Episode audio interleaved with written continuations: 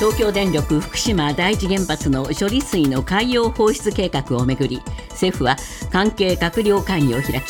明日24日に放出を始める方針を決めました。この決定を受け東電は処理水に含まれるトリチウムの濃度を測定し国の基準値を下回っているかを確認します。結果に問題がなければ明日海への放出を始めます。また海水や魚類などのモニタリングも強化するとしています。処理水の海洋放出をめぐる海外の反応です。韓国政府は計画上の問題はないとの見解を示し受け入れる立場を表明しました。一方中国政府は対抗措置を取る考えを示していて今後日本からの食品輸入規制をさらに強化する可能性があります。また香港当局は東京や福島など10の都県からの水産物の輸入を24日から停止すると発表しました。岸田総理は昨日自民党の萩生田政調会長と会談し高騰するガソリン価格への対策を今月中に取りまとめるよう指示しました。これを受け政府は来月末で終了する予定のガソリンへの補助金を10月以降も継続させる方向で検討に入りました。世帯ごとの所得格差が広がっていることが厚生労働省の2021年の調査で分かりました。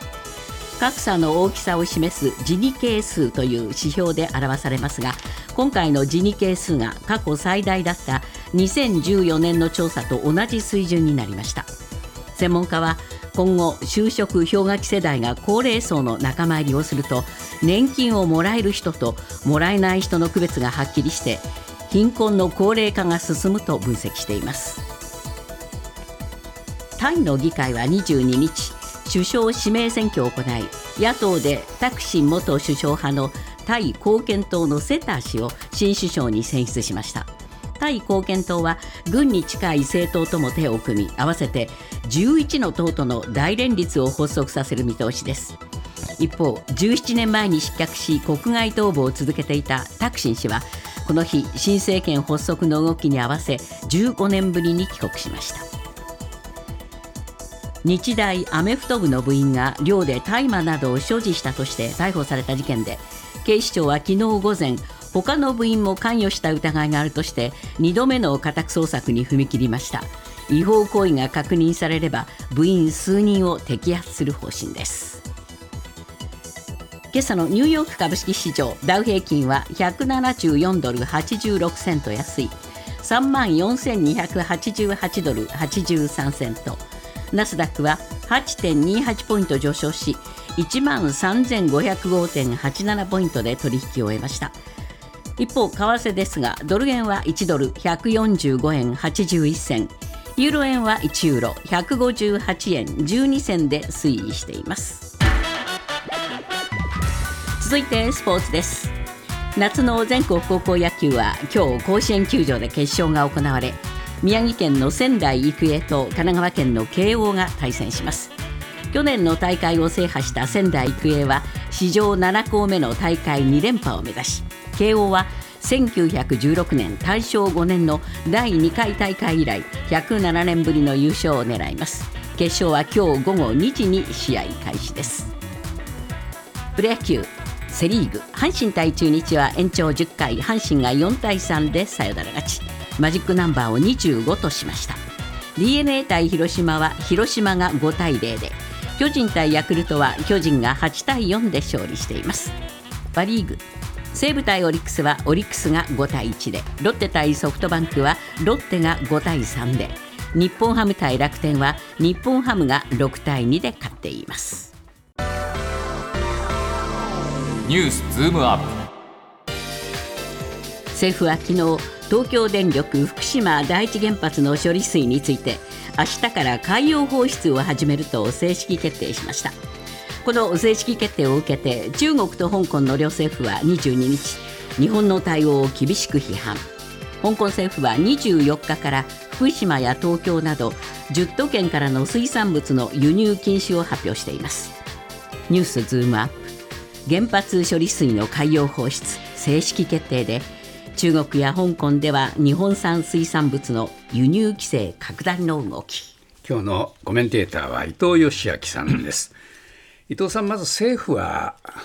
えー、スケジュールありきで動きましたね。いやそうですね、あのー、やっぱり9月1日からあの福島沖でのあの底引き網漁が解禁になると、はい、それをあのスムーズに進めるには、その前にやっぱり放出して、しかもその後モニタリングをして、安全だよということまであのお墨付きを出さないといけないと、はい、それ逆算していくと、もう時間がそんなにないですよね。ギリギリですから24日で放出して、はい、まあ言われてるのは27日にモニタリングして安全確認をして、えー、9月1日の漁の解禁と、はい、こういうスケジュールがあって、えー、そのためにじゃあどうしたらいいかっていうんであの日米間の首脳会談も当初、8月末、8月末って言われてたんですけど、えー、突然のように8月あの18日に繰り上がったんですよね、えー、これもひょっとすると、そういう動きと関連してるのかなと思えるような、はい、あのなんかスケジュール感ですよね。そうですね。そしてまあ漁業関係者との面談もですね、えー、えー、やって、えー、一定の理解を得たと、うん、まあ、こういう形を整えて、えあもう行きますよと、えこういうことになりましたね。ということですよね。だから昨日のあの閣僚会議での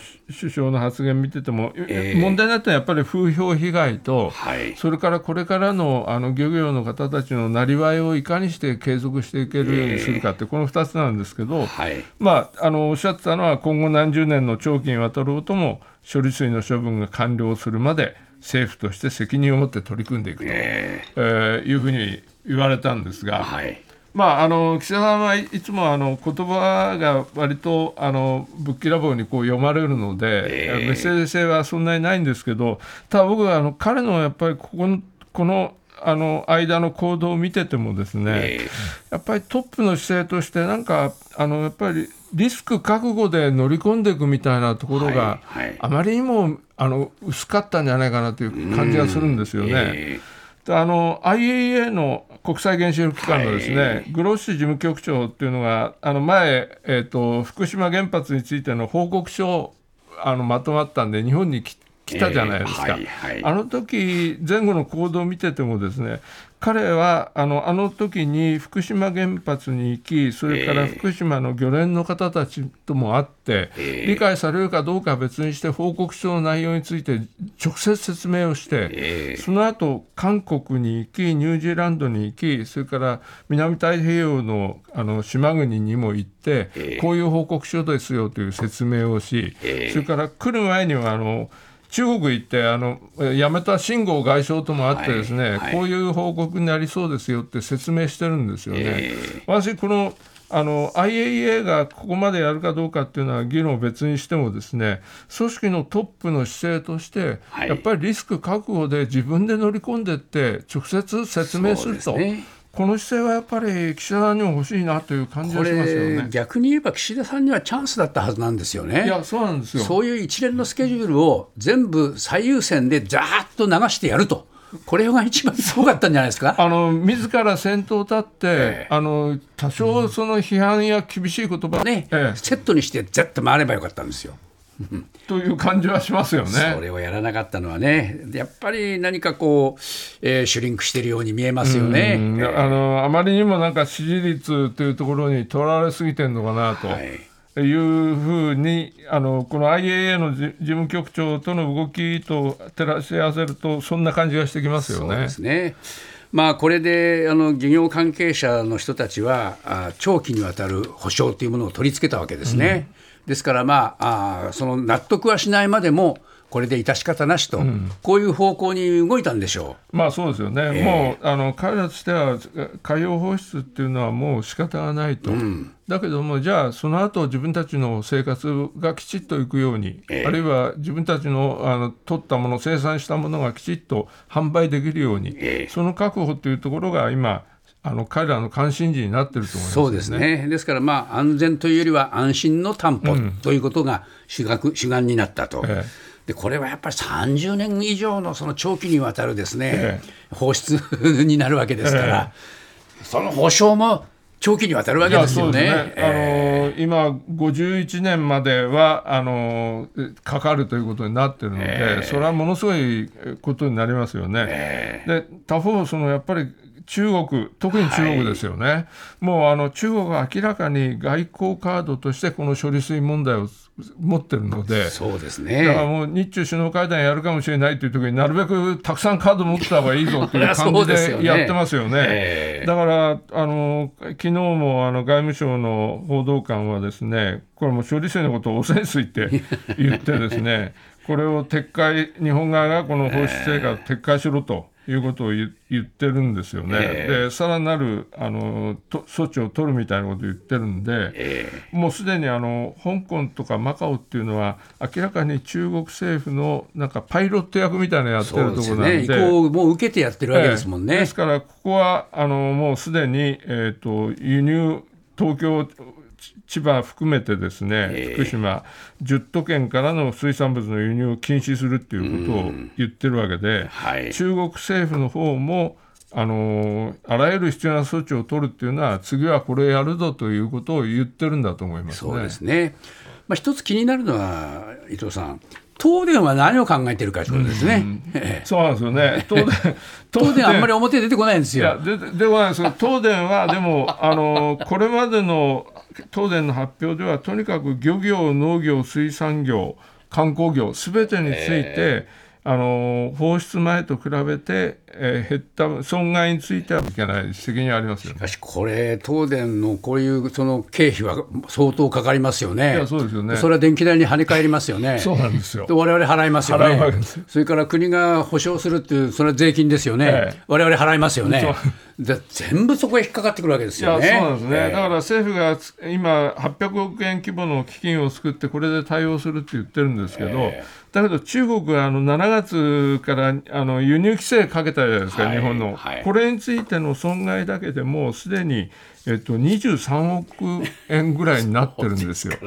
これじゃ足りないでしょう。だからこれ800億で済むのかっていう話ありますよね。おそらく積み増したんですよね。ええ。だからそそれって結局僕らの税金で賄う、うん、あるいは東電が保証する場合にはそれはあの我々が結局は電気代として負担せざるを得なくなるそういう形になるんですよね。原発というのはこういうもんだというふうに考えないといけないんですよ、ねうん、いやものすごい莫大な金が将来にわたって我々にかかってくるというものなんだということですよね。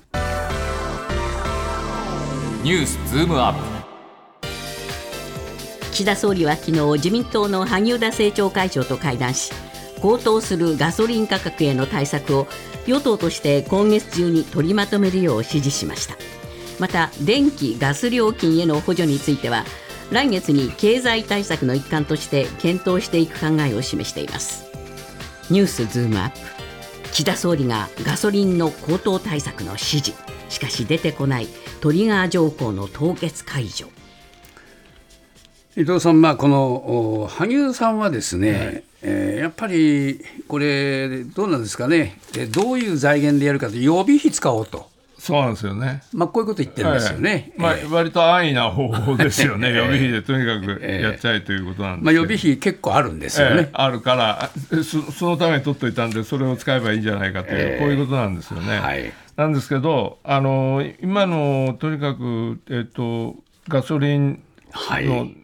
高騰、それから電気代の高騰、これもうあのこの夏は特にみんなすごく身に染みて感じてるわけですよね。そ、ねえー、それについて、まあ、今になってやっとあの指示して月内にまとめろっていうのはあまりにも、あの遅いなという感じはしますけれども、はい、そこから先じゃあさっき武田さんもちょっと指摘されてましたけどトリガトリガー条項っていうのが一つあるわけですよね、えーはい、これの議論っていうのはずっと自民党はあの先送りして避けてきてるわけなんですけどそうなんです、ね、もうあの予備費に逃げ込まずにやっぱりトリガー条項っていうのもあのきちっと議論すべき時期に来てるように思いますよね。これ、今日ね、新聞でもあまり出てこないんですけれども、読売新聞だけがこれが検討も必要だという声もあると書いてるんですよね。うんええだからまあ少し出てきたのかなと、うん、そうね、いう話ですね。あのトリガー条項ちょっとおさらいしておきますと、えー、あのえっ、ー、と我々払ってるガソリンにはあのえっ、ー、と特別税率分っていうんで25.1円分が課税されてるんですよね。えー、特別税率でね、特別税率でね。でこれはあのえっ、とトリガー条項というので、これがもう、あのえーと3か月連続で1リットル160円を超えた場合にはこれが発トリガー条項と発動されてこの、えー、特別税率分が課税されなくなると、えー、つまり分だけ下がると。25円余りが下がるというのがあるんですけど、えー、これあのこの25円分というのは、まあ、一つには東日本大震災の復興財源にも当ててるということで、えー、なるべく触りたくないということもあって、もうすでにあの1リットル160円をとっくに超えてるわけですよね。それにもかかわらずこの条項の凍結解除はしないと。してない。こういうことになってますですね。でこれこれがすごくあの価格に対して効果的なのは今政府がやってる補助っていうのは、えー、えーと元売りの企業に、ね、あの渡してるわけですよね、はい、だからそれがその分あのそのままあのか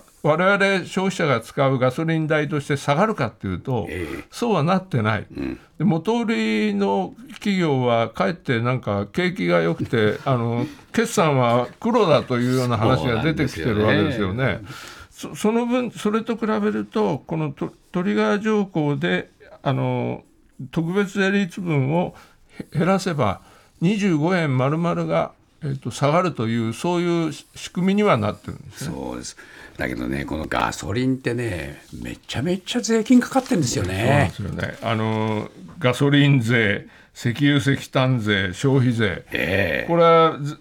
全部あの税金としてガソリン価格にオンされてるわけですよ、ね、二重三重にねこれ税金の紙がかかってるわけですね、うん、だからおそらく自民党がこのトリガー条項についての議論に入らないというのは、うん、ガソリンのこの税金の仕組みっていうのは当然議論すれば明らかになってくるから。そこのところになるべく踏み込みたくないというところはあるのかなと思いますが、そうですね、もうそういう状況ではないんじゃないかと。なぜこんなに高いのかっていうところにみんな目覚めましたからね、うん、えー、なんだ、こんなになってんじゃないかと、こういうことになるわけですよね。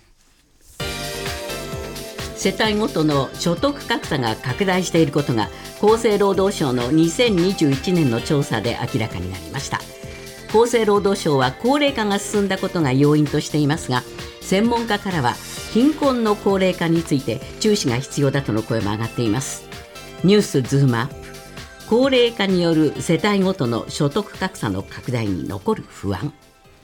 えー、ジニケースというね、えー、カタカナでカタカナでジニと書くんですけどね、はい、これはあの0から1の間の数字で示されてるんですけど、えー、格差が大きいほどあの1に近づくと、1が一番格差がひどいんですね、だから例えば極端な例で言うと全員が同じ所得だと人係数はゼロです、はい、それから1人の人が独占してると人係数は1です。1人で全部取っちゃう。ということなんですよ。ええ、はいだからこの間の数字でどれぐらいになってるかということなんですけど、えー、これ、昨日あの厚労省が所得再配分調査っていうのを発表したんですが、えー、そこのジニ係数を見ると、ですね、えー、あの2つ大きなデデータあるんですけど、両方ともですね、えー、と1に近づいてるんですよ。1に近づいてる。んですよ、うん、悪い方になってるんですね。で特にあの所得所帯ごとの所得格差をする示している任意係数の一つの方はですね、